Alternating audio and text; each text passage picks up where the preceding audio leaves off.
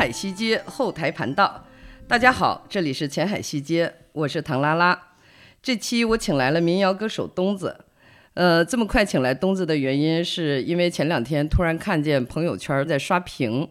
就是转发东子的那个新单曲，叫什么来着？有有一哪一滴有你来过的证明？哪一滴有你来过的证明？因为那个封皮特别醒目，是那个淡蓝色的、天蓝色的，就很好看。然后因为好几个人都转发了之后，我才很好奇，我点进去了。哎，一听我说，哎，东子的新单曲。然后我就说择日不如撞日，因为我我本来也是把你要列在这个未来的采访名单里的，呃，但是我说既然发了新单曲，呃，又在北京，我说咱们就开始吧，然后就即兴约了这个东子来做客。那东子跟大家打个招呼。呃，前海西街的听众朋友们，你们好。好正式。我是独立音乐人东子。哦，好的。啊，那这个我我跟东子是老朋友了啊。因为很熟悉，我就觉得，哎呀，反正他是一个身边的人嘛，我还我没有特别强的这种兴趣，说我要去，呃，了解，说，哎，你做了什么东西啊什么的，或者是说有一种，哎呀，他能做什么呀？就是就是那种感觉。我想，直到我不知道哪一次，呃，好像是在某一个演出里边，然后突然。听你唱那个，听你唱歌了。我说，哎，东子的声音这么好听，就是特别穿透、特别磁性的那种。然后那个那个歌我印象也特别深，一直都是我就是车载音箱里的 list 里边的其中一个常驻的一首，就叫《墙头草》。哦，那是二零零一年写的。二零零一年，在在霍银的时期。哦，那么早？对，在霍银那时候，锦彤住我后面。啊，锦彤住我隔壁。嗯，锦通住我隔壁，然后他那个房子还是我给他找的。哦哦哦，我好像，然后那个时候正好是在躲房东的时候吧，应该是。怎么叫躲房东？就是欠房租了是吧？对对对，有人来敲门不敢开门，不对暗号不敢开门的 时间。那时候暗号是什么？天王盖地虎。我不是房东。就类似于这样的啊，类似于这样的，嗯，挺好玩的。那那你说的那个年代，就恍惚恍惚都快二十年，二十多年了吧？对对，那个时候真的是一个特别理想时代啊，那那个穷开心的时代。那个时候是所有的朋友没有概念，住在一起，就是住在一起，包括老大呀、俊德呀，嗯，还有高虎啊，也在霍营。后来那包括吴吞，对对，全在霍营，好多一大帮子人，王凡，嗯。那个时候也是我经常出入，是。就是树村户霍营的那个时期，是我好像每隔一段时间就跑过去玩儿，是，而且那时候也没车，到公交车千里迢迢的，大家也不嫌累。那个时候就是觉得有一种东西在吸引着我们，就是说那时候你想，经常我们在一起，呃，一到这个晚上的时候，夜幕降临了，反正就是要么就是在老大。老哥哥家里面，要么就是在俊德家里面，嗯啊，然后我们小龙家，呃，小龙家都很少去，我经常去小龙家，是吧？嗯，那因为他那个院子比较独特，我们都很少去。对，朱小龙，你要注意了，有人在说你坏话。我们我们那时候就经常在他们家老大那看电影，一起聚在一起看电影、聊天儿、弹琴、玩即兴，嗯啊，就是一就反正一经常就是一屋子人，就是一开始的时候可能就我和俊德，嗯啊，完了过了一会儿王凡来了，嗯然后过了一会儿锦彤过来了，过了一会儿又，呃，就太就是就太热闹了太。温暖的那个时候，就是一个特别怎么说呢？我觉得那个年代是嗯人是一个真正眼睛有光啊，是的，是的，是的，嗯，就是心中有神的一个一个时代。没然后大家在一起聊的全都是怎么把音乐做好，对吧？哪些嗯你又听了什么？我又听了什么？没错儿，而且你看的什么书，那时候全是分享的这些东西。没错，没啊错，我我那个时代也是那样，啊就大家我们那当时有个电影小组，四五个人，就就是好像每天的所有的话题和内容就是，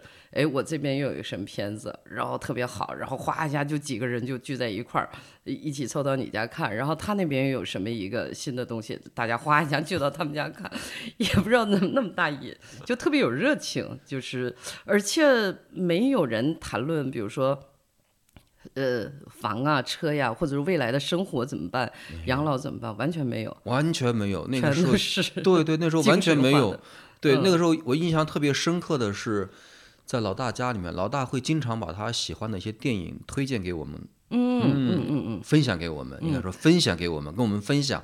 他是一个很喜欢朋友的人。你说的是赵老大吧？，对对对，嗯啊，呃，那时候我记得是在树村的时候，他也是从香河白庙刚搬到树村，没没多长时间，冬天，那时候我有一天在他家睡，啊，就是一那个是那个房子是以前小龙的房子，嗯，对，在树村的时候，嗯，后来我就在他们家睡觉，然后一边他看着电影，放了一部那个三三轮车夫。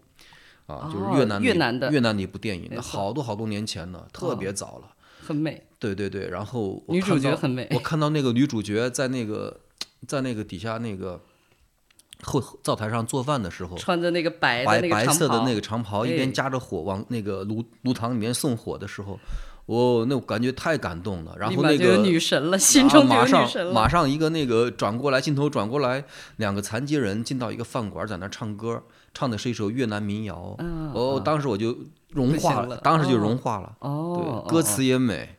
那种啊哇，我在这个我的问题本来不是朝这个方向走的，但是你一说起来，我现在已经不想聊别的了。对，我我瞬间也是你，就是你说这些的时候，嗯这些画面全都在我眼前，就是一下子就进去。对，嗯，这这也是我们的生活。没错没错包括以前哎，这种生活持续了多久？这种生活到到二应，这种生活差不多到二零零二年以后吧。那么快结束了吗？我怎么对我，觉得还因为我就搬走了，啊我就是我对对，我我当时就是因为要干活儿，干什么活儿？呃，干 copy，要要去酒吧去弹唱，然后对去赚挣点钱赚钱嗯啊，所以我就从数那个时候从霍银是先，我是我记得是我是呃我是我是我是先去了一趟呃西北，二零零二零零一年的夏天，嗯，我是先去了一趟那个青海、甘肃去采风，嗯那时候我喜欢花儿嘛，我喜欢中国的民间音乐，那个、哦。那段时期就是狂热的喜欢，但是喜欢用那那你怎么样去这个去了解它，去认识它呢？那就只能去去深入到当地去去听那些老老的艺人啊，在街头，你真的是走到田间地头对去寻，找吗？包括莲花山啊，那时候我听小锁跟张全儿跟我介绍，嗯，然后我就你就说你受野孩子的影响还是挺挺多的呃是吗呃，我在野孩子待过半年，啊！你是野孩子乐队对 对对其中的，对，那是难怪两千年的。嗯，我我我受他们的这种训练，就是他们这种对音乐的这种严谨的态度，对我的影响是很大的。啊就是每天那时候，他差不多两千年几月份，五月份以后吧，应该是五月份左右，嗯。啊。然后当时张全和小锁特别喜欢我写的那首《尘土飞扬》，嗯。然后在一个酒吧，他们演完出，在在当时在，呃，王娟和她一个朋友开的一个酒吧，嗯。叫橡树，嗯，在五道口那时候，就是前身是喊嚎叫，在那个酒吧，然后我正好带着我的朋友呃蒋民来北京呢，我带着他去看野孩子演出。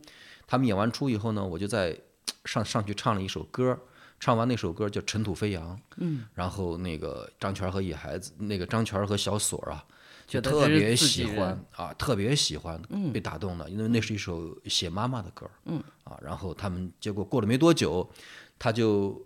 全就让老大给我联系，说说说到他们乐队来摇沙那个调音，啊，摇沙村儿，先调音，先是说调音，嗯，结果后来我去了以后呢，当时跟先先跟小锁见面，啊，在红领巾公园那儿约着，然后骑着自行车去了五里沟，然后那时候就，然后就结果一见面，张先给了我一根沙棍儿，说你别来调音了，你给我们摇沙棍吧，就这样，就就这样，大概几天以后就我就从那个老大家里面搬到了这个东五里沟，你真的是去给他们摇沙棍儿了去摇？沙棍去了。然后那时候白天差不多早上九点八点多起床，完了以后九点、啊那么啊规律呢？对对对，然后小锁就带着我，那时候伟伟也在五里沟住，还有李正凯，我们几个就开始跑步锻炼身体，然后完了以后就各各自回各自房间开始练琴。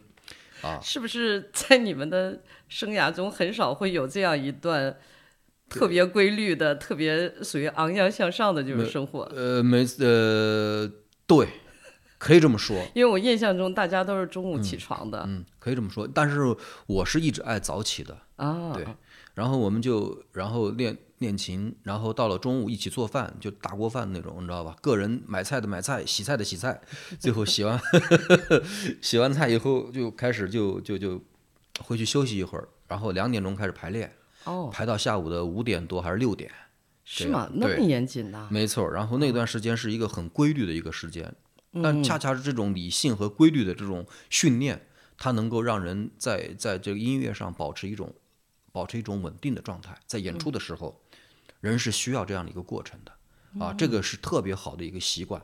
而且，呃呃，全儿哥现在好像他后面后面的这个生涯里面一直在贯穿这个，哦这个是非常非常值得人呃学习和尊敬的东西。哦就这种东西是特别牛的。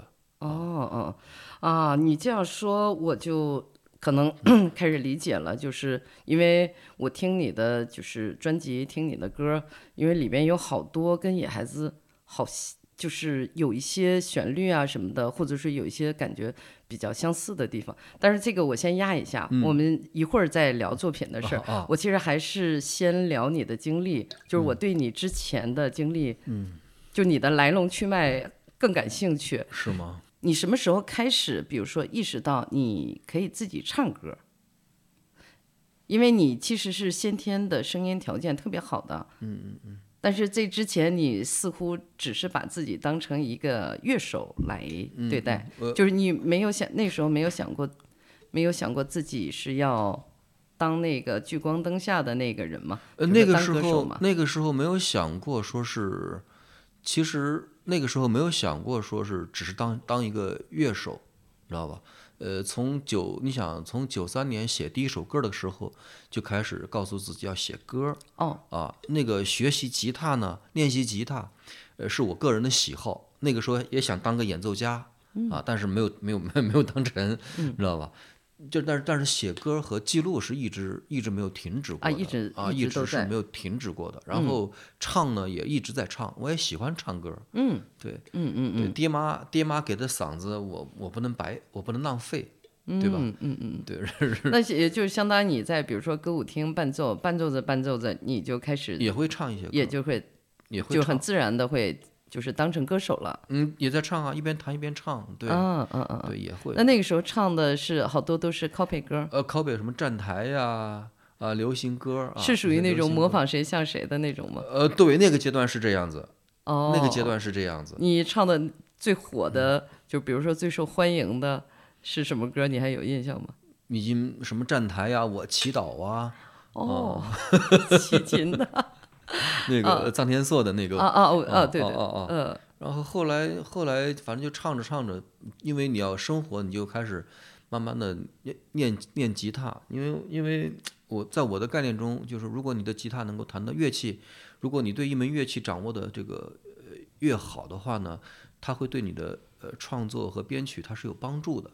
所以好前些好好多年是在这个上面下功夫啊。嗯，嗯嗯嗯嗯，你相当于八九年开始学吉他，然后九三年开始呃写歌啊然后四处游走，游走，可可以这样说吧？对，嗯，那就是呃，你你这个过程中，比如说到刚才说的零二年到什么树村霍营，就这个期间，呃，你的生活状态是什么样的？就是是一直，比如说都有小富即安嘛，就是说你到处去呃打工、唱歌或者弹琴，然后都有收入的状态呢？还是说可能居无定所、困窘的时候会更多？呃，有过一段有过一段时间，在深圳那段时间，反正在深圳就是基本上就是没有过没有过。开始的时候有那么一段时间，因为你谁也不认识，对，有过那么一段时间。呃，然后到了后面基本上就没有过这样的时间，在深圳的时候。那么在在北京的时候，基本上包括在西安、在泉州、在四四处游走的时候，经常是比较潦倒啊。潦倒是常态，是吧？潦倒是常态啊。然后呢，所有的我的所有的那个主线非常清晰，我要做音乐，我要做好音乐。嗯。那么所有的一切，呃，就哪怕是我去打工也好，我去做什么事也好，也是围绕着这个来的啊。我挣几个月钱，包括我在迪厅，呃，九九九七年，九七年在蚌埠，在蚌埠那个因为没有钱了，然后在蚌埠那个迪厅里面去去打做喊麦，你知道吗？打碟喊麦。然后你什么都做过，对，然后技术很全面。就是为了生存，嗯就很明显的，我就是在那儿，我就干两三个月，挣点钱，我就要去去北京了。嗯，而当时我的那个徒弟就不同意，说我们在这干活，我们在这挣钱不好吗？就觉得你太不安分了，太不靠谱了。然后我对我还两个人还在个在在这个房间里面，因为这个事情我们还打了一架，还。啊不是吵了一架，还打了一架。对对，太年轻了。太年轻的那个时候，对。啊，我就必须得做我自己喜欢的事情。啊。然后那个年代，九七年我来之前，我就我就知道说有有一个人说跟舌头特别熟悉，嗯，当时我听英子说的嘛，嗯，那估计就是你 应该是，啊，应该是。但只是听说过，嗯但是没不知道名字。然后他们说给我介绍，我说没事儿，我那时候还挺心高气傲的，我说我靠自己，你知道吧？结果你跟他们混成老朋友了。那个时候还不认识。哦，对，到了北京以后呢，我就在在亚运村洼里南口那儿一个旁边就找了个小村子。我当时从德胜门技术团出来，出来地铁，然后啊，相当于你没有扎到他们那个大本营。没有，我就坐到积水潭，然后那个时候第一步先没有什么，叫跟无头苍蝇一样，跑到那个中国音乐学院那儿，知道吧？你跑到中国音乐学院，那个中国音乐家出版社唱片的那个出版社，然后去找别人想看看自己写的歌有没有可能出版。那时候还带着这样的梦，哦，你知道吧？哦然后就可笑。然后就去了以后就，那个没有人接待，你知道吧？你人人 人不接待你，知道吧？但是坐了半天冷板凳，我背着一个包一把琴在那儿，然后我就看旁边上面有好多电话，我就抄了一一堆人的电话，就这样。啊，相当于完全是没有没有任何所谓的提前做功课，或者没有人准备，也没有人引荐，你就是对，就是生来了，对对对，一个人九七年的真是北漂，典型的北漂。七年七月份那时嗯候啊，我记得很清楚。然后特别热，北京，哦，跟热的跟就跟老舍的笔下一样，你连狗都受不了。那时候北京热的，一个小平房里面啊，那时候我还打坐，那时候啊，然后租了一个，当时就从那儿出来，出来以后呢，就跑到这个接了一笔电话，然后有个朋友呢就给我介绍戴琴认识了。啊，我出来以后，我先是找住的地方，嗯，已经已经下午的下午的四五点钟呢，还没有住的地方，身上也没什么钱，当时背着包，然后就走，从中国音乐家出版社出来，中国音乐学院出来，走到北沙滩桥，然后顺着北沙滩走北到北沙滩北桥那得沙滩桥多远呢？对，没多远，从中国音乐家出版社出来，啊，不是中央院儿，啊，不是不是中央院啊，然后中国音乐学院出来，啊然后北沙滩桥，然后又往那边走，走了大概两两站地还是三站地，有一个叫洼里十三队的一个村子，叫 洼里南口，哦。啊，那个村子里面，我进去了，进去问谁家有租房的，就这样嗯。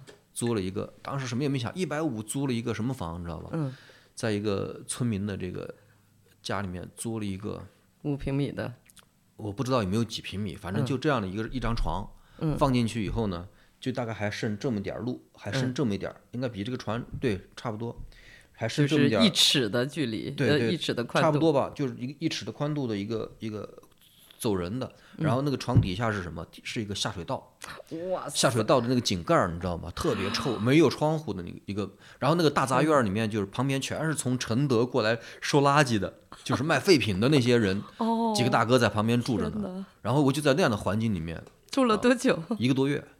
然哦，后每天，后来我就开始找工作，第二天也没管，那时候不觉得苦，你知道吧？每每天还站桩呢，还那时候还站桩，站桩和打坐那时候，当时又年轻，身体又好，哦，那个时候根本就不觉得那个那个房子没有窗户的房子是是很苦的，没有觉得一点点的苦，你知道吗？哦，真的难以想象，二零零一年夏天，我跟我姐借两千块钱，嗯，啊，跟我亲姐，然后 借两千块钱，然后因为那时候其实我不至于没钱的，因为那时候我在火山做酒吧嘛，一啊，个你在火山做酒吧？对啊就民族大学民族那个，大旁边那个魏魏公村那个火山，我知道那个我在那儿很火呀。对啊，那那时候我一天挣八十块钱，那个那年代是我第一次看老崔演出的地方。是吗？嗯，那时候我我那时候那个那个一刚当时让我一让我那个一天一个星期干七天，我说我太多了，我说我没有时间，我还得没时间学音乐，赚钱，对，不行。我说你给我三天就行了，说我剩下三天我给老大，我介绍别的朋友去干活啊，比如说啊，就这样。然后那时候其实我我是我是有生活自己的生活费和负担起房租的，但是那时候身边你像锦彤啊，好多朋友，你包括那个他们都没挣钱，那有时候我就等 着我靠你养着，就等着我回来，就就就挣的钱得得得得得这个，等着你拿着钱，对啊然后回来买鸡、买肉、买酒。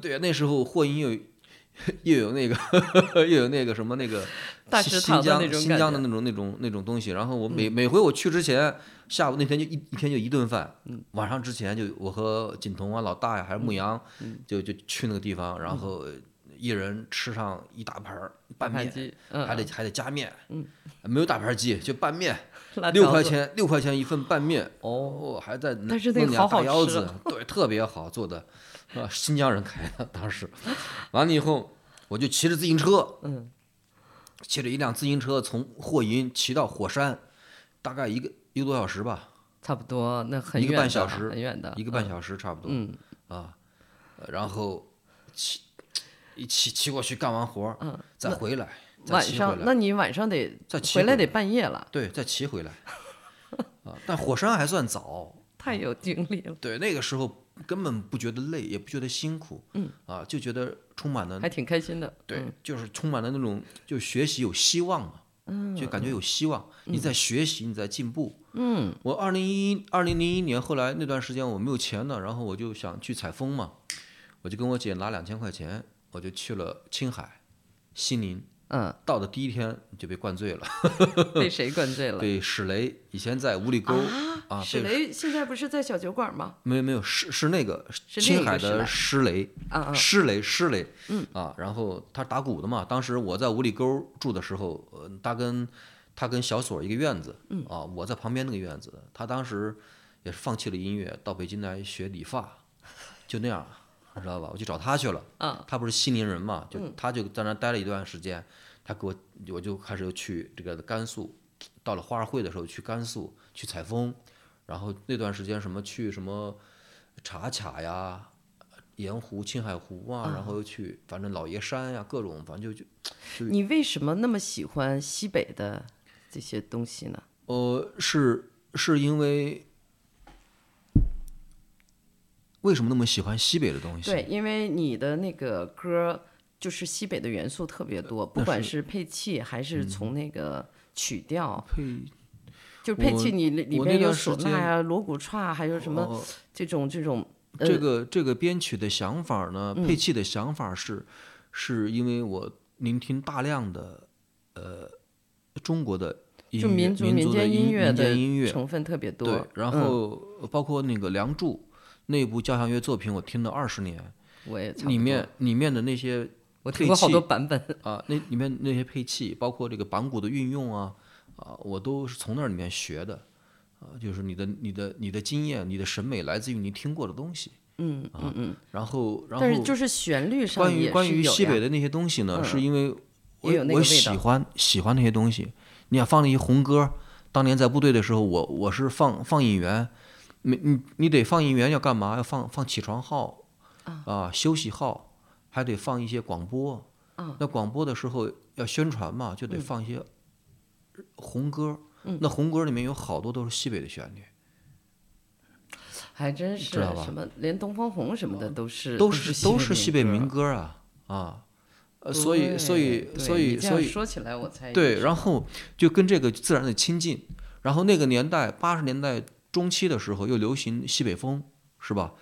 应八中后期，中后期中后期的嗯。时候，九十年代初和八十年代末的时候，对对对那对包括老崔的这个一坡那一无所有也是也是有这个西北的这个音乐旋律的因素在嗯里面。嗯嗯对，但是你是一个安徽人呀，我是湖北人，啊啊，湖北人，对，我不光是西北，我不光是喜欢西北的，嗯。我喜欢中国各个民间的音乐，嗯。啊，江南的，对，丝嗯。竹，江南丝竹我也喜欢呀，还有越剧啊，对啊，小时候我小时候跟着姨妈他们，我三姨他们爱看越剧，爱看沪剧，那时候什么五女拜寿啊，什么还有黄梅戏啊是啊，什么女驸马，那时候就经常跟大人看呀，哦。我我外公小时候小小的爱爱看爱看戏楚剧，爱听楚剧，楚。那时候还有那个时候还有戏园子，你知道吧？啊几毛钱或者是一两毛钱吧，还是几毛钱张茶啊，然然后还有还有几分钱买一买一个手包的瓜子哦哦这样外公就带着我们去，他他哦爱看这个就是你最早的这个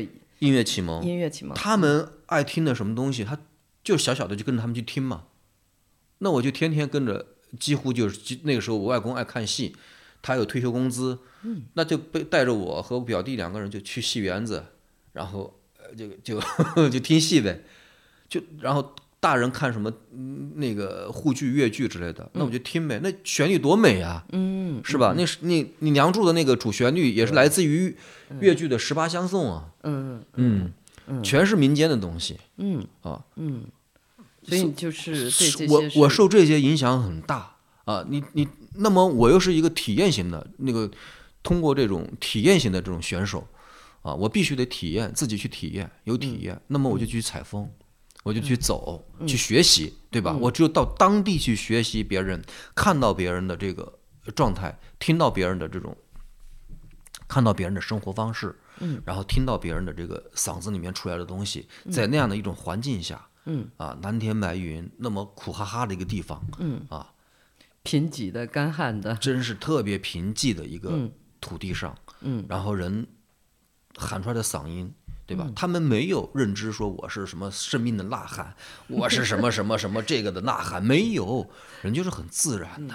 没有说我要表达，我要要表达没有表达，就是我就是在那里面远远的山上喊着，哎，就就类似于这样的东西，人家就是很自然的发声，没有说我要表达，我要写我。我把我的生命里面的什么东西给表达出来，没有，别扯了，是吧？嗯，我们表达的纯粹就是自我的一种情绪，嗯嗯。很真挚的情绪，就是纯洁，就是纯。我哪怕唱酸曲儿，我也很纯。对，嗯嗯嗯，呃，那这就是这这个采风的过程大约有多长时间？这次是大概是两个多月，不到三个月，嗯。就是就行走，在行走的过程中，我我在这个特别有意思，有一个特别有意思的事情，呃，也是我当时我喜欢甘肃民歌，嗯然后我就呃当时跑到这个甘肃，从甘肃呢去了康乐。我就问全儿跟小锁嘛，他们说他们去莲花山采风。好，我说你们去了是吧？好，莲花山我也去花儿会是吧？莲花山六六六月六啊，六月六在西北五省的那几个地方有有西北的花卉，现在也有，但但是性呃性质已经变了，跟以前完全不一样了。它成了旅游项目了吧？呃，我反正去了一个大大的赶集了，嗯嗯嗯大的赶集，然后呃我就从从兰州坐公公交车小西湖吧，然后坐公交车坐到康乐，从康乐下来以后，然后再转这个从康乐到莲花山的那种中巴，在坐中巴的过程中，然后呢就一车人全是老头老太太，你知道吧，带着孩子的。没有年轻人，几乎没有年轻人。嗯，然后就全都是老太老汉，带着孩子，带着孙子或者孙女儿，啊，然后其中有两个修行人，有一个有一个老道长，八十来岁，嗯，啊，就是仙风道骨，啊，个子不是很高，然后有一个有一个女道士，大概四十多不到五十的样子，嗯，陪着他，然后呢，就在车上就从康乐出发，往莲花山，经过王王家沟门啊，一路过去。那时候夏天，路边有卖西瓜的，我一看一车人，我就买了几个西瓜上来一一分，知道吧？就这样下了车以后呢，这个道长就问我，就聊天嘛，说你有地方去吗？有地方住吗？我说没有地方住。我说您呢？他说我也没有地方住。然后大半人来个帐篷吧。然后到那时候旁边就，哎，旁边车上就有老汉说，哎，小伙子没事儿，我们那个有那个固定的住的地方，就在这个莲花山进莲花山的那个桥上面，桥上，桥桥的旁边，嗯啊，要过一个桥再进莲花山里面嘛，嗯，在桥旁边，在一个水渠的旁边有一个土房子，嗯，那个土房子还是个布帘子，啊，然后他说那儿，说就是一个是他们家的店产业不。是不是，就是一啊个店。旅店他说我们也在那个地方住，哦，然后我进去一看，一屋，反正就一屋子人，基本上，然后就是通铺，那个铺上面全是稻草，我你知道吧的天哪！全是稻草，然后铺了可能一层薄薄的这个东西，凉席什么的，嗯，然后里面有个帘子，里面还一间屋子，大概女眷女眷，就女眷在里面住，外面是男眷。那个铺多少钱一天呢？嗯，那个铺是三块钱一天。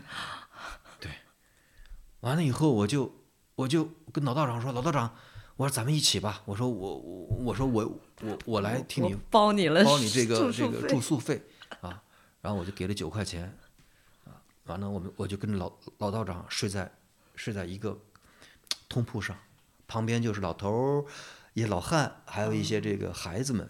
你能睡得着吗？我睡那一晚上特别奇怪哈，我在老道长旁边的那一晚上是我有生以来睡过最好的一个晚上，就是呃就是自我记就是自我成成年以来啊睡得最好的一个晚上。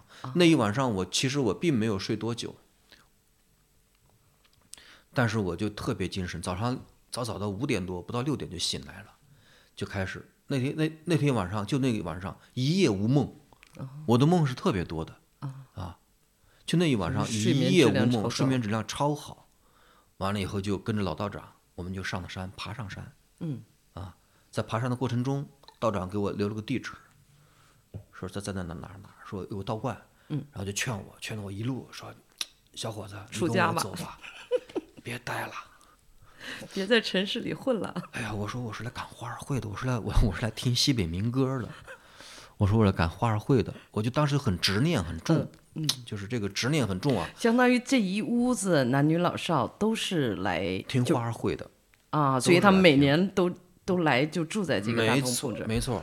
哇，真有意思。对，然后走到四天，他们分天嘛，一天、两天、三天、四天。嗯。然后到四天的时候，他老老道长说：“他说孩子啊，他说我到这儿了，我说我不走不往上走了。”然后就把我拉在那儿聊了半天。嗯。然后说啊，说这个你这个这个这个就别在这个地方混了，觉得有慧根，不出家可惜了对。你跟着我走吧。说说，劝了半天，他说这是我师傅修行的洞。啊啊，修行的洞窟，这是我师傅曾经修行过的地方。哦，所以他来是冲着他这个洞窟来的。是的，是的，嗯。然后我说，我说道长，我说我是我是来听花儿会的，我说我真的想听花儿，我说我到我说已经走了这么长时间，还没我说已经走这么长时间，还没有听到过这个花儿会，我说还他们听到这个花儿，啊，我说我想去听听。听完了再出家。啊 他看了我半天，然后他让那个徒徒弟的也也也来也来劝我，劝你。他看我这个执念那么重，他说摇了摇头，嗯啊，让他去吧，放了你一马。对，放了我一马。耶呀呀耶呀耶哟，罗斯耶呀苏，一双双日晒月亮的手哟，面朝地背朝天的漫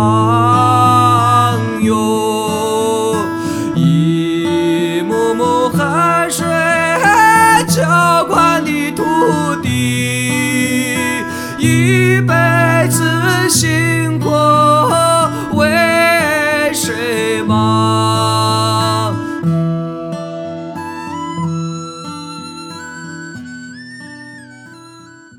这是我第一次采风，后来就回北京了。回北京以后一看也没钱，就跑到又搬回树村了，又花了一百五十块钱租了一间房子在树村儿，这回有窗子，租了租了几个月就开始开始回到北京就开始干活呗，没钱钱花光了就开始干活嘛。嗯嗯就这就这样开始就就就慢慢的到冬天呢，呃树村太冷了，对，就就生呃蜂窝煤，对就搬到就搬到另外的一个地方，就在找了一个合租的，在自助桥那儿，就这样又住下来了。嗯，啊。那相当于是呃，你就是从这个两千年以后，啊。然后到就是就是基本上是边干活然后边创作，就是这样的生活状态了，是吧？是的，是的，嗯是的。因为你就是第一个专辑不是十方，嗯，就是正式出版的，呃，我想想啊，就是呃那个十方的那个发布会嗯还挺盛大的，在那个糖果三城，对，在糖果三层，对，就是因为那个之前，哇塞，我觉得京城 可能所有熟脸儿都过来这了，都是我的好朋友们嘛。当时人家老大牧羊，对然后这个吞哥，对啊俊德对，啊，然他们都后来给你小那个站何小丽台嘛啊，小就何小丽，然后做嘉宾，啊，嗯然后不乔乔西小嗯刀乔小刀，嗯啊，然后嗯，然后这个当时这个还有这个我那个云鹏，因为在外面巡演嘛，他当时正好在外面巡演，嗯，我觉得就是感觉悉数到场，然后反正成了我们一个感觉一个就是老朋友的一个大趴。老朋友的嗯聚会。当时我印象特别深，我跟那个正好张帆，啊啊，帆哥也在我们坐坐坐在一个一个桌上，一个桌上，就是呃我们还挺幸运的，就是逮上一个桌，因为好大多数人都是要没有没有坐的地方了，后后面来的就是都是站着的嘛。嗯那是二零零八年的十二月七号，是吧？哦，我我我不记八年十二月七号，是冬天吗？冬天冬因为我特别我怎么感觉很热特别冷，嗯，对，啊？那跟我的呃那个记忆的完全不一样，可能是那个场子太热了，因为特别热闹对。场子因为我印象特别深的是那个赵老二，就是那个牧羊，啊啊啊，好像你他不是上来给你打鼓吗？结果他喝多了，上来，然后他有有一段，他好像完全不知道是身在何处，就完全沉浸在他自己的那个鼓点儿里边，没错，就来了一段，可能有差不多五八分钟、十分钟，就好长时间的一个 solo。没错。没然后我就看你，哦，我那个张当时那个张帆就在这上说：“哎呀，东子太可怜了，就是因为我们所有人都能看到你，就是特别无奈的去 看。”一直给这个那个赵老二眼神儿，就就显然他他的这段就不是你们的排练的那，就是可能事先排练的那种。不是不是不是自啊。由的自由的，啊，事先也没有排练。事先排了啊，也排了，排了，对呀、我然后我就看你干给他眼神儿，然后他就完全就不知道自己在哪儿了，然后他就飞了飞飞了对。然后后后来不是老大上去，然后相当于把他给 给给给制止了，对截住了，但是对。老气氛超好，因为我大家都熟悉，就也熟悉你，然后也熟悉这个老大、老二这些人就都知道他是什么状态，就是我就特别开心，然后底下就一片一片哄笑，是那嗯，就哎呀那那那场太 印是象太那时候深了，特别好的时候，特别好的时代，特别好玩的时代，对。是因为这帮人有这帮人，当时啊那个时代确实是让人让人怀念，真的怀念。你看老你看老大是一个不吝啬的人，在分享他的人生体验和他的认知，他喜欢的音乐和电影，嗯他觉得好的东西，他都会跟我们这些小兄，他都会跟我们这些年轻人去分享，年轻人去分享。嗯，这是他特别，这也是那么多他走了以后那么多年轻人喜爱他的原因。是他给很多很多的人就是从不吝啬去分享他的体会，嗯啊也确实给了我们很多的帮助。嗯在这方面你知道吗？嗯在心灵和精神上的温暖嗯啊，这是老大嗯给我们的这个温暖的东西。嗯嗯你看牧羊是帮我在十方那张专辑里面，所有打击乐全是这个牧羊，啊，都是他都是都是他打的。哦。对，然后那天晚上就是看他那段儿，就是完全是飞了的那个那那段鼓，我就其实有点看惊了，因为他打鼓是完全呃，他不是一个传统的或或者说受过那种那种严格训练的那种，就是特别标准的规范的那种鼓点儿，他打的点子完全是感觉是跟他自己那个心跳或者说。这这个血管里的某个气泡走到哪儿了，他就打到哪儿，就是那种感觉，就跟外边的东西都没有关系，太随心所欲了，而且就是在很乱的那个节奏里边有他自己的那个律动，我当时就就惊了，从此就不不敢那个再调侃这个老大。就是因为之前他一夸他弟弟，我就想，哎呀，你又吹呢。但是那之后就开始肃然起敬了。哦，真的打得好，牧羊确实鼓打得真的好。他不是那种说，如果按照现在的技术来说的话，那很多年轻人的技术比他好太多了，嗯，啊，超过他很多很多。就是什么对对，嗯但是在这个鼓的这种理解、音乐的理解和鼓的认知上，嗯和音色的把控上，我觉得他是独一无二的。是吧？这就是你能嗯够听出来，他就说最难得的是什么标识性，就是你能够听出来一个人的音乐的状态，嗯，就他能够对他一个好的鼓，你能够从那个鼓声里面就能能听到情绪。说哦，这个鼓是牧羊打的，没错对吧？你听到那个人弹琴，哦，这个这个歌是东子唱的，嗯。啊，你听你你再听这个老大弹琴，这一听就是老大啊，，对对对，对，这就是独一无二的东西，嗯嗯嗯，非常难得是无法复制的对，无法复制的，这是无法复制的，错没错，啊嗯嗯，哇，这兄弟俩真的是就是很很很神奇的这样一呃对儿。传奇，嗯啊。嗯嗯，说到这个，就是那个十方，那个十方这个两个字本身，它也给我一种佛教的感觉。然后那个，呃，叫是生死的意思对是？生死，因为我对这种佛道其实是一这种文化一点都没有。十面八方，生死，过去未来啊，啊，东西南北上下，对吧？四呃，东西南北上下四维，然后过去和未来，哦，生和死。所以就是你的这个是跟你一直都信仰这个佛教什么的是有关系的，是吗？就说这些，呃，跟我歌的这种跟我喜欢，对，跟我跟我，我觉得我看过的书，我读过的，我走过的路，都会对我有影响。嗯嗯嗯对我受这些影响，嗯啊不光是这个佛教，你还中国的中国的哲学里面，嗯对吧？那种天马行空，你应该生活在古代，而且 而生活且在魏晋南北。而且中国中国的哲学里面，它有一点，它是让你自己修自我的、自我修行的、修正的，对，他正心诚意嘛。嗯你想，然后止于至善，嗯，至善是起点，不是终点。嗯，对我想你是我见到的人中，就是继承了中国 传统文化中比较精华的那部分的人。对，因为我其实对传统文化是没有那么感兴趣的，嗯嗯呃，也不是不感兴趣吧，是因为我呃接触到好多，比如说迷恋传统文文化的人，呃，会给我一种他陷到某一种仪式或者某一种框架、某一种迷信里边的那种感觉，嗯但是你好像你今天跟我说的是完全是里边可能对人最有最有益处、最有裨益的那部分，设性的东西。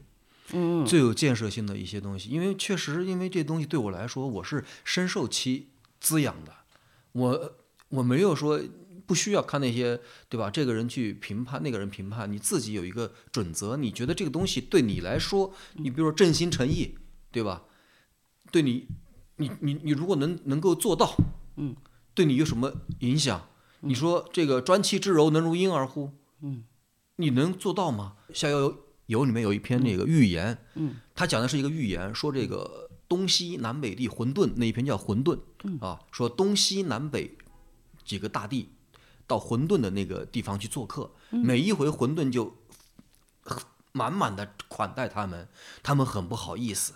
最后呢，他们说为了我们想好好款顿款顿款待这个混沌，他说混沌又没有，然后就就有人说啊，混混沌又没有眼睛，又没有鼻子，又没有嘴巴，又没有耳朵，吃也不能吃，喝也不能喝，这就是俗世俗的人不就是吃喝玩乐吗？嗯嗯讲白了，说你没有这些感触的东西，你怎么能够有我拿什么招待他？招待他。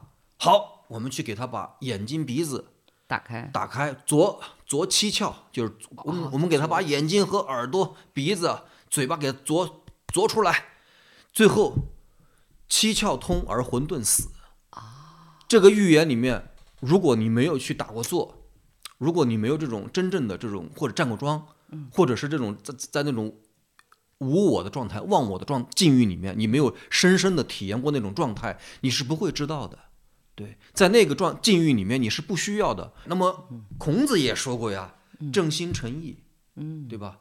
先静后能安，安而后能虑，虑而后能定，定而后能成德。对，然后一切法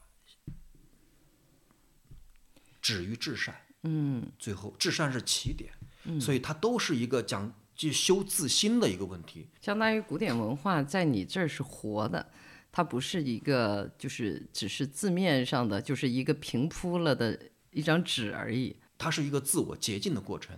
所以就是这个，虽然你生活在北京，就是是属于最最喧嚣、最烦闹的地方，但是你的歌基本上是跟这个城市又没有，就像就像隔了一层那个罩子一样。就是呃，我我自己自己还之前还给你就是尝试要写一点那个写一点乐评啊什么的，呃，但是也。也没有静下心来，也没有时间，呃，然后反正我记得我里边有那样几句话，我说东子的关键词是质朴、纯粹、干净、孤独、苍凉、真诚，甚至痛苦，但又有股野草般的韧性，不喧嚣，不轻浮，不与时俱进，听起来丝毫不合时宜，呃，离现代都市很远，但是又跟我们的心灵很近。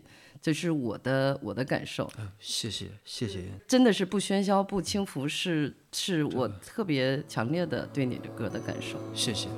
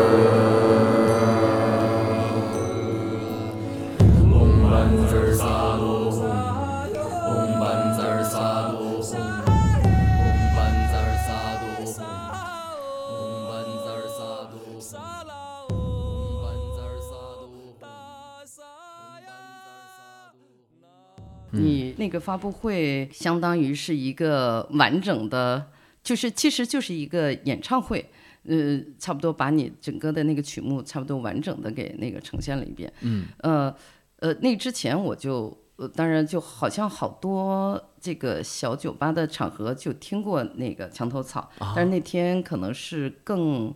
更强烈，呃，我也不知道为什么，我就对这首歌就情有独钟。给我的感觉是那种它有点悲怆，呃，又又不是那么强烈，就它不是一个嘶吼的，它是一个非常低的这种这种吟唱，整个感觉是非常弱，就是自己是示弱的。然后这个旋律会让我想到，比如说小白菜，就是一些嗯，跟我们小的时候听过的，比如说民族民间的那些那些小调儿。怎么说呢？就是我的我写出来的东西，它一定是受这些我听过的音乐的影响。嗯，就是说你可能不会是有意的，嗯，但它在无意之中，在那种有意和无意之中，然后就借你的这个通道，然后流淌出来了。啊，嗯，你你写这首歌的时候是呃什么背景？就是当时当时就是在霍营住着，然后然后快，然后当时在霍营住嘛。知道吧？在霍营住那时候是霍营，应该是三四月份的时候吧，北京三四月份的时候，然后躲着房租的时候，然后呢也漂泊了很多年，在外面很多很多年出来，啊，然后呢也是也是孑然一身，自己在一个小房子里面，就基本上就是那个小院子，应该你你去过，就是门一关，基本上就是与世隔绝，啊，对，然后在那种情况下又欠着房租，然后反正又感觉比较这个惨。呃怎么说吧，因我觉得这种都不叫惨，嗯，就是内心的那种孤独，孤独感。对，那种内心的那种孤独感。嗯嗯啊，因为还是还是那种内心的孤独感，然后造就这首歌。嗯嗯嗯。然后，而且歌歌曲和词很快，哦，对，就马上就出来了。对对对，半个小时吧，差不多就就哦就出来了然后这个里面的这个，包括后来才分析，知道吧？包括这个呃前奏的这个安排和这个呃唱的时候是四套三啊，对，它是有一个复合拍子在里面。嗯嗯嗯。对嗯，为什么有墙墙头草这种意象出来呢？那是墙头草这种意向就是你九五年的时候，嗯九五年我在西安的时候，当时我一个朋友，我在我在帮一个朋友做一个呃餐餐厅的管理，嗯，知道吧？然后那时候我朋我朋友跟我说的话说，那时候说宁可竖弯腰，不可竖八根，啊，后来后来后来就经常朋友们聊天儿什么的，就看到墙头上的草，对啊，其实墙头上的草风越大，嗯，它其实是只是弯腰而已，嗯。对，风雨来的时候只是弯弯腰，嗯。但是它一定会站在那个地方。嗯。对，其实我是想表达一种，呃，很多人对墙头草是一种贬义词，鄙视鄙视的在，我嗯。的内心中间，我觉得它是一种特别顽强的生命力，充满韧性。对，充满了韧性，嗯，对，它不会，它风雨再大，它也会站起来，嗯，重新再站起来。这个就好像你的，就是你所有的歌，其实里边都有这种东西，就是看起来很弱，就是你你自己是摆在一个比较比较低的这种这种姿态里边，呃，然后但是同时又给人一种特别坚韧的这种感觉，我倒是没有想过，就是你自己创作的时候没有说这种。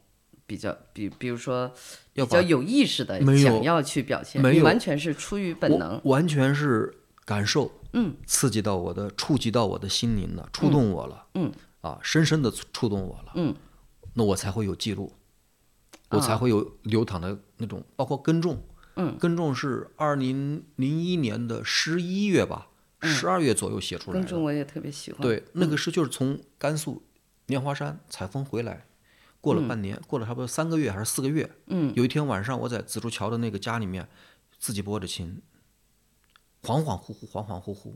嗯，啊，歌词是以前就有过的一些东西。嗯，就是觉得当当当滴当，呃，找一个那种五声，因为我比比较喜欢中国的东西。能能拿你的琴直接给我们，你别用嘴了，帮我开一下窗子。嗯嗯我就我我就我就是那种比较喜欢那种，因为我一直在吉他上寻找着就是五声的东西。嗯，啊，因为五声是什么意思？就是五声哆来咪发嗦啦，啊啊啊，哆来咪嗦啦。嗯嗯因为吉他不很多是，你看，这是一般都是三和弦嘛，是吧？嗯嗯最开始三和弦，嗯嗯。啊，大三嗯，啊，然后小三，这个都行。啊。小三，然后这个还有属属七是吧？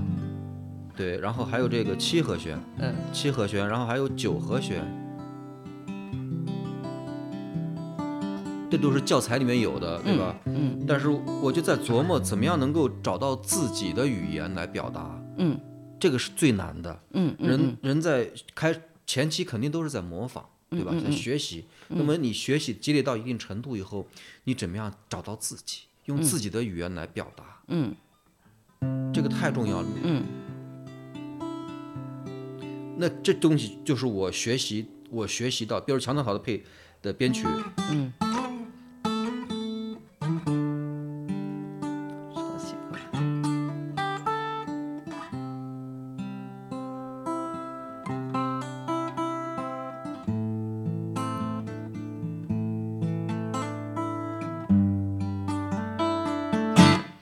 类似于这样的东西，它是中国五声的东西。这是这些编曲来自于我大量的聆听中国的民间音乐、江南丝竹的东西都会有，都会在里面呈现。你比如说，这个这个，这都是丝江南丝竹的东西。是吧？但是我经常在你的歌里听出西北黄土地你看你看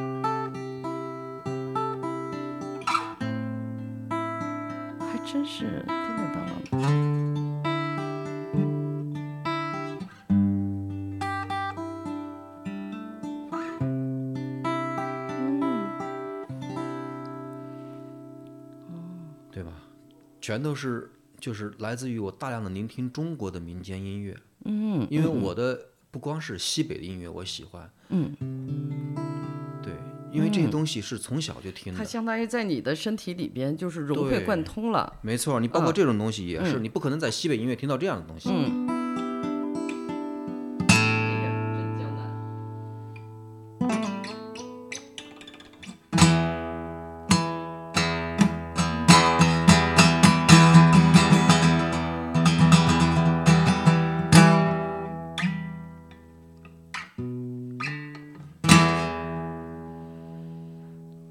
西你不可能在西北音乐里面有，是的，对吧？是的，这是我来自于我大量的聆听琵琶和古筝，嗯这是幼功啊。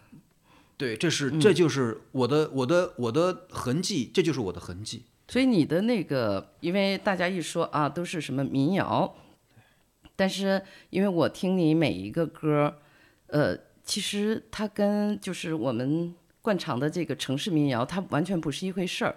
就是呃，怎么说呢？给我的感觉就是城市民谣，一个是它内容上，内容上呢，它是要唱，比如说你这个你身处在城市里边，这个这个呃这些感受和生活，呃，然后呢，你从内容上呢，其实感觉跟泥土、跟一些自然的东西要，就是那些元素更多、更亲近。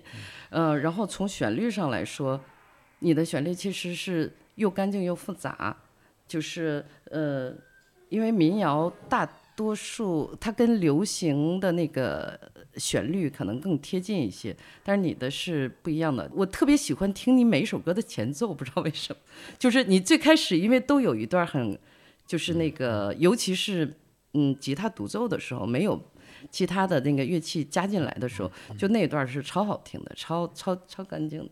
谢谢谢谢。所以所以就是我一直在琢磨这些怎么样能够，但是这后来后来我这个第一张专辑出完以后，你知道吧？二零零八年以后是我一个分水岭，因为在二零零八零八年之前做十方的时候，我就要我我就想做出那种在全世界任何地方一听就是中国人做的音乐，嗯，那就就这种想法，嗯啊，我就要包括在编编曲上面，我就没有用其他的乐器，就只只用了吉他。然后其他全是中国乐器，笛子是我喜欢的，唢呐也是我喜欢的，呃，锣鼓族打击乐、串锣鼓叉也是我喜欢的。嗯，对，那是一种。后来做完第一张专辑以后，自己有一个思考，那是一种有的时候过度的强调一种民族性啊，是一种狭隘。嗯，不应该这样。音乐是全音音音乐是属于人的，嗯，对吧？是属于心灵的东西。嗯，那么哆来咪发嗦拉西哆十二平均律是全世界通用的东西。我为什么要为什么把自己狭隘的放在这个地方，限制在限制在这个地方呢？就可以对吧了？。我嗯不要去过度的去强调它，它怎么出来就怎么随心所欲。嗯嗯嗯嗯嗯那么后来，所以在第二张专辑的时候，我就更偏向于个人的生活的体验、社会的观察。嗯嗯对，有一些这些，包括《悲悲喜人生》这首歌就被这个网易下架了，好像。是吧？我觉得呃我觉得敏感了吗？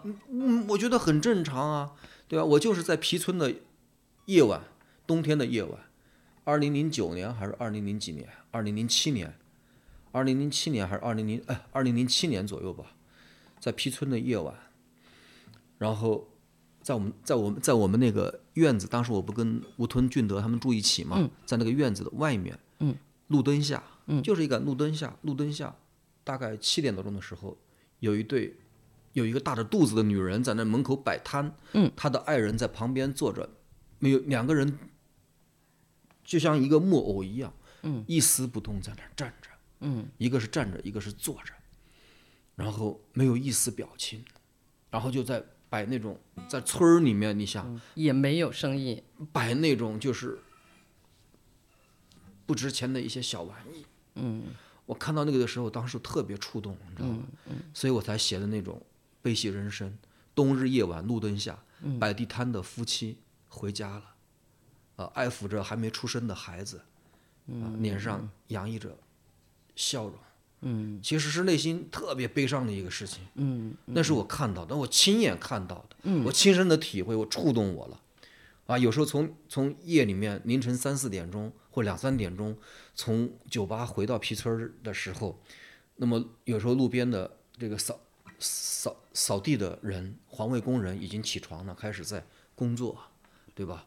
开始在劳苦的工作，然后人已经进入梦乡了，他们在起床，然后人拿的工资是最少，嗯，然后那个两三点钟的时候，凌晨两三点钟，那些摆地摊儿卖早点的夫妻，卖早点很很奇怪，有好多都是夫妻档，对对吧？对，他们就开始开始在开始整理了，开始在忙碌和馅儿啊、整皮呀、什么的。那个时候你刚下班，然后人家已经开始开始第二天的这个，对，这都是我的身亲身感受。嗯，这是一首特别好的歌儿，在我在我内心中，嗯。啊我错过了，因为那个是一三年是吧发的？啊，对，一三年发的，对，就是我小孩刚三岁，就是那几年是我完全 与世隔绝的，与世隔绝的时候，就，完全把注关注度都放在孩子身上的时候，然后到一七年以后，就是又发了这个那个叫《云梦》嘛，云梦，哦，我又就是我我又听到了，就是你你又出现在我的这个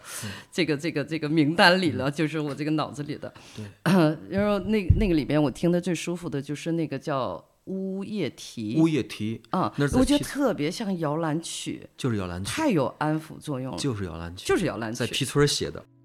月半弯，水潺潺，谁家的儿郎夜不眠？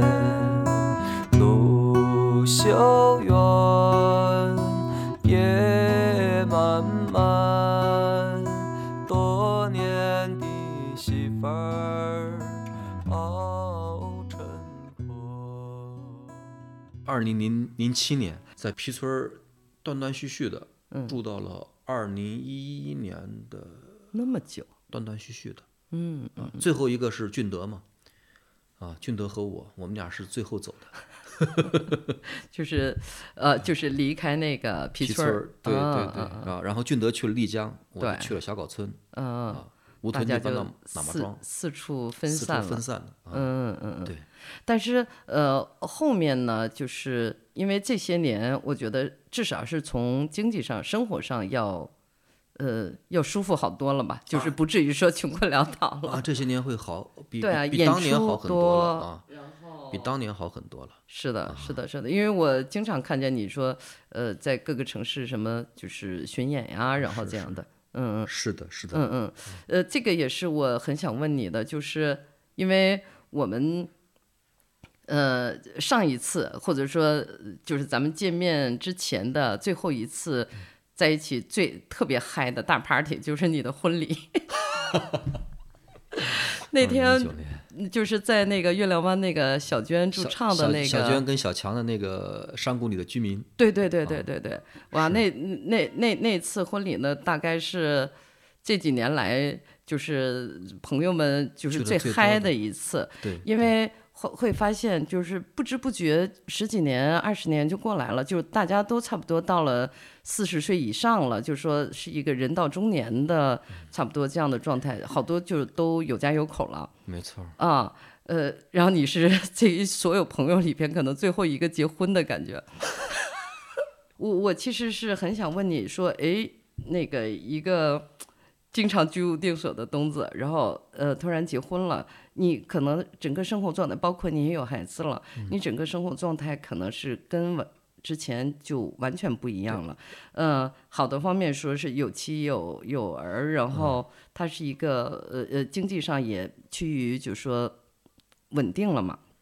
各个方面可能都好起来了，但是这个这种稳定的生活和你，呃，它它其实我觉得可能是一个分水岭吧，就是你前面是你可以不停的走，到处走采风，然后甚至是呃主观的或者是客观的被动的潦倒，然后漂流，呃，那个过程中你产生了很多作品，然后那这个结婚以后呢，他对你的创作或者说对你的人生观，对你的很多东西会不会有影响？就是你你整个状态会有变化吗？呃，我觉得真的是一个分水岭，在在这个呃有孩子之前的时候呢，是这种呃自我的一种孤独的那种状态啊，然后但有孩子以后呢，就感觉人间有一些温暖了。不是有一些吧，是被填满了吧？你没有时间想别的。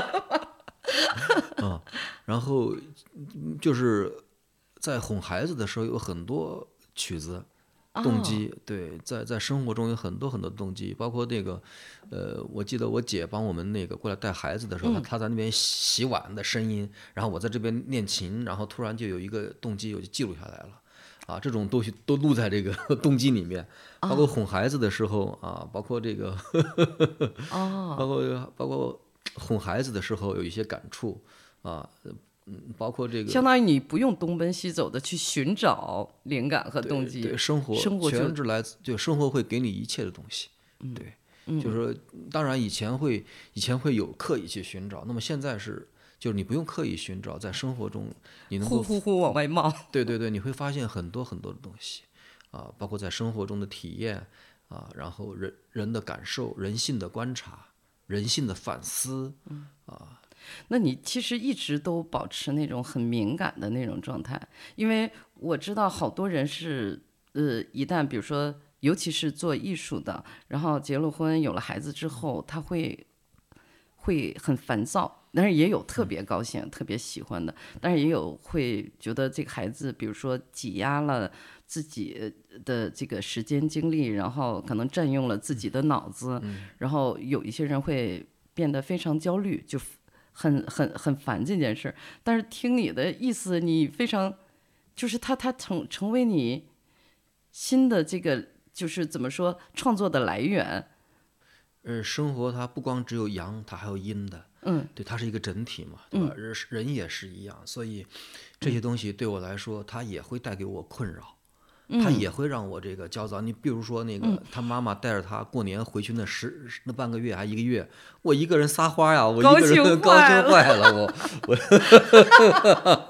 完全的对完全的时间我可以自由支配，嗯对。那么回来以后，他不一样，人他有的时候他需要这个东西，人是，他人是一个，我觉得生活它是一个圆的东西，它不是一个缺角的东西。嗯对，它一定是有这个圆的里面，它有不好的一面，它有负的一面，它就有正的一面。嗯啊，它带给你的呃焦躁和它带给你的东西，它它是成正比的。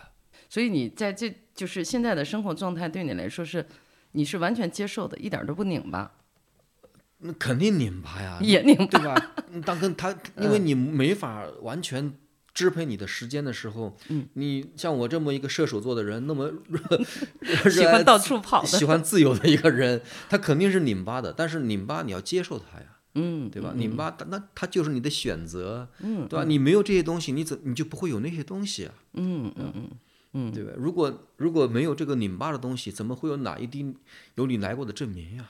嗯，是吧嗯嗯，他不会有这些东西。这个这首歌的这首歌是写给谁的？呃这首歌是也是写给自己的，也是写给大家的，也是、这这个歌的呃最初的来源是二零一九年吧，我看我我老婆的一首诗，嗯嗯我触动的我很深嗯啊，触动了我，然后我就把它拿过来改了。其实在，在我的内心里面哈，就是我的真实想法，其实就是呃两个两个概念，一种是有情，一种是无情。情，嗯。情啊啊啊！友情，抱歉抱歉，我这个普通话，对，对于我来说，我我对音乐的表达就是我对音乐的理解吧，嗯。应该是人做生而为人嘛，嗯，作为人得有人的，人是一个有情，嗯，对吧？嗯。的动物，嗯。对，一种呢就是无情，嗯。啊，就是有情的那种人，就是流转三身。啊，都死不悔改的那种。啊，对，那么但是在中国的文化里面呢，嗯因为《道德经》里面老子有说，人就天地本就本就是无情的，对吧？嗯以万物为刍狗，嗯，就在这种这句，话怎么理解呢？就是它是一种自然啊，嗯天地不会干扰人的，干扰干扰干扰这个地球上的生命的这种嗯呃进化或者怎么样，他不会管你，对吧？你死你活跟我没关系，嗯，对，这是一种 自然的规律嘛，所谓的自然，嗯。啊，一种是人，那么生而为人呢，他一定是有情的，嗯。对我很难做到无情，嗯啊，对吧？因而且你感情过于充沛，呃，是因为你从小就是那种你的情感的缺失，导致于你就是说你你的自我的要求就是说人得有是有情的啊，嗯，对吧？嗯你说人活一辈子没情，嗯没有情算什么人啊？嗯所以所有的音乐的来源嗯一定是情。嗯，嗯嗯嗯嗯对，那么这个东西呢，这个音乐里面还有一种东西，就是说你的音乐它是一个自我洁净的东西。嗯，人是需要自自我洁净、洁净，自我嗯洁净的清理自己，对，那个嗯性不真，情不真，嗯啊，你性不真，你是很难达到那个极致的。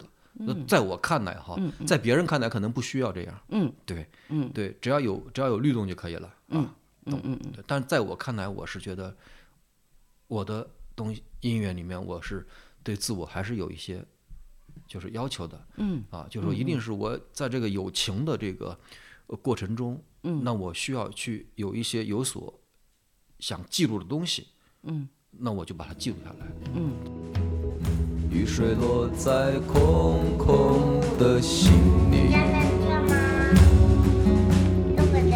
那一地有你曾来过的真名。那你需要什么情？以后才不了。雨水落在空空的心里，你的照片又没有。那一地会成为一个世界。能不留下。谁在乎你落下的姿势？谁在乎你吃饱了没有？谁在乎你今晚睡在哪里？谁在乎你有没有人安慰？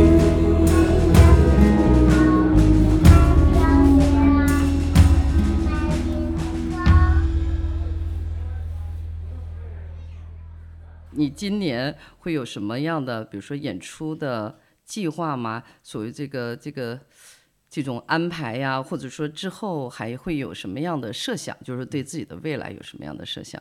我目前来说，我是刚刚发完单曲，其实这个专辑准备了很长时间的，嗯，然后我会一一首首的做单曲，哦，我会，其实这个这个怎么说呢？嗯，呃，目前来说，我的这个计划就是，呃，刚刚做完第一首单曲，嗯。啊，然后哪一滴有你来过的证明啊，然后呢，接下来还会做不停的去做单曲，因为专辑的成本太高，嗯啊，我我现在就是我只能是一一首歌一首歌的做，然后目前呢也会有我自己和几个老朋友，像吴宁月呀、王娟、张浅浅，我们做了一个不如一见的品牌，就是演出的一个品牌叫不如一见。不如一对见，，呃，然后呢，这今年我会想把这个呃不如一见的这个演出多做一些，已经做了好几年了，是吧这个？演出已经做了好几嗯年了。是全国各地的巡呃，目前是在北京做，目前嗯是在北京做，嗯，在主要的场所，呃，主要场所像江湖或者剧场，啊，包括嗯这个呃麻雀这次新麻雀我们也联系了啊，也安啊，排了，新麻雀又新开了吗？呃准备新开了我都。不知道啊在什么地方。呃，在那个大望路的那个郎家园儿那儿有一个电影的文艺创业园儿里面，哦，就还是那一片儿，嗯，对，在大望路，挺好的，离 离号线离离我们东边儿很都很近。对，嗯像你们是是自己操作这些吗？运营这些？目前目前没有还是说有我们没有运营，没就是有运营自己，我们我们几个人自己己对。所以宣传也都是靠这些，就是老朋友传们，然后这样、嗯但是我知道这个是因为这个，我我知道这个是远远不够的，因为现在的人一般都得有经纪人专门呃去对做这些杂物。一般呢，就是因为我们我们大多数的听众有好多呢，他是、嗯他是就是因为自己的聆听经验，他是或者有习惯，嗯或者是赶时髦，或者是从平台上看到一个、一个人，他就觉得你这个啊很有意思，我过来听一下。嗯但是我们没有这样的平台，没有这样的宣传，嗯所以我们就是只能是口耳相传。嗯，这个口耳相传呢也是很有限，因为现在人都很忙。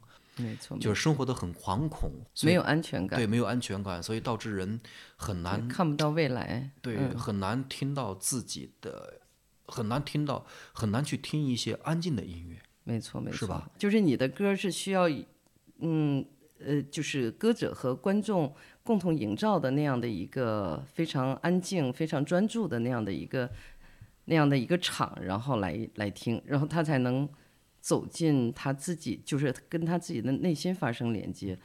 嗯、当然，我我觉得其实可能也不限于这样，就比如说我开车听，我也我也也能没问题被打动，，也没问问题，是吗？对对对对对对，嗯，我我我今天还就放了一路，然后但是我是不是嗯不是每一首歌，我会有自己的固定的曲号，曲比如说《墙头草》，我听一万 遍我也不会腻。明啊啊，就是就就就就是这种，就是说，因为每个人的可能喜欢的那个点是点不一样的，对嗯嗯嗯对，嗯，这是很正常的。嗯对，对于我来说，这是因为他每一每一首作品嗯都有他自己的生命。我的歌它是，呃，不是说你听一遍就会喜欢的，因为歌词写的不是那么直白。你比如说，爱不是欲望泛滥的借口，嗯，这这个这种就比较 对呀，就不是不如你是我的什么香水味儿，是啊，我是什么。对呀、什么那个嗯你什么我给你一瓶魔法药水啊之类的，这个对孩子来说是更直白的。反正这种就是快餐嘛，就是吃过，就是迅速的有新的快餐来替代。嗯是的，但是能留下来的，就是说很多年都还，你你你你能在你脑子中回旋的那种旋律，其实是，就是是你所追求的，就是想留下一些我我我一定对得起自己的这对我一定样的作品。对，嗯就说我从二十岁的时候，我的体验、我的思考和我三十岁的时候、四十岁的时候、五十岁的时候，是不一样的。你比如说一碗水酒下肚，嗯，这这都是我的亲身感受。你说追逐太阳的人是云梦专辑里面那首歌，我是这首歌是为什么会写这首歌？这首歌我就是写给所有在追逐太阳路上死去的人和被拧弯腰的人。嗯，对这是我的真实想法。你看，我就一碗水酒入喉，嘴角挂满了童年，半身摇摆的青丝，嗯，扬起故乡的尘土。一碗水酒下肚，嘴唇上沾满了故乡，半身浪荡的呼吸。人在生死之间，就是人还活着的时候，就是你的呼吸。嗯啊，半是荡荡的呼吸，一路没有悲喜。嗯，这追逐太阳的人啊，被灼伤在路上。路边沉默的野草，雨水凝弯的腰。追逐太阳的人啊，把尸骨埋在了路上。来年生长的野草，望着南方微笑，又是一个轮回。对，这也是写给小锁，也是送给小锁，也是送给老大，也是送给所有所有。这一路走来，所有追求美好，嗯，对，被伤的体无完肤、遍体鳞伤的人，嗯啊，也是送给这些在追求美好的路上，啊，把尸骨留在路上的人，嗯。啊，也是送给自己，对，送给所有内心中对美好还有期许、还有向往的人，还有追寻的人，还有追寻的人。太阳的人呐、尸骨埋在了路上，来年生长的野草，望着南方微笑。追逐太阳的人呐、尸骨埋在了路上，来年生长的野草，望着南方微笑，追逐太阳的人呐，尸骨埋在了路上，来年生长的野草。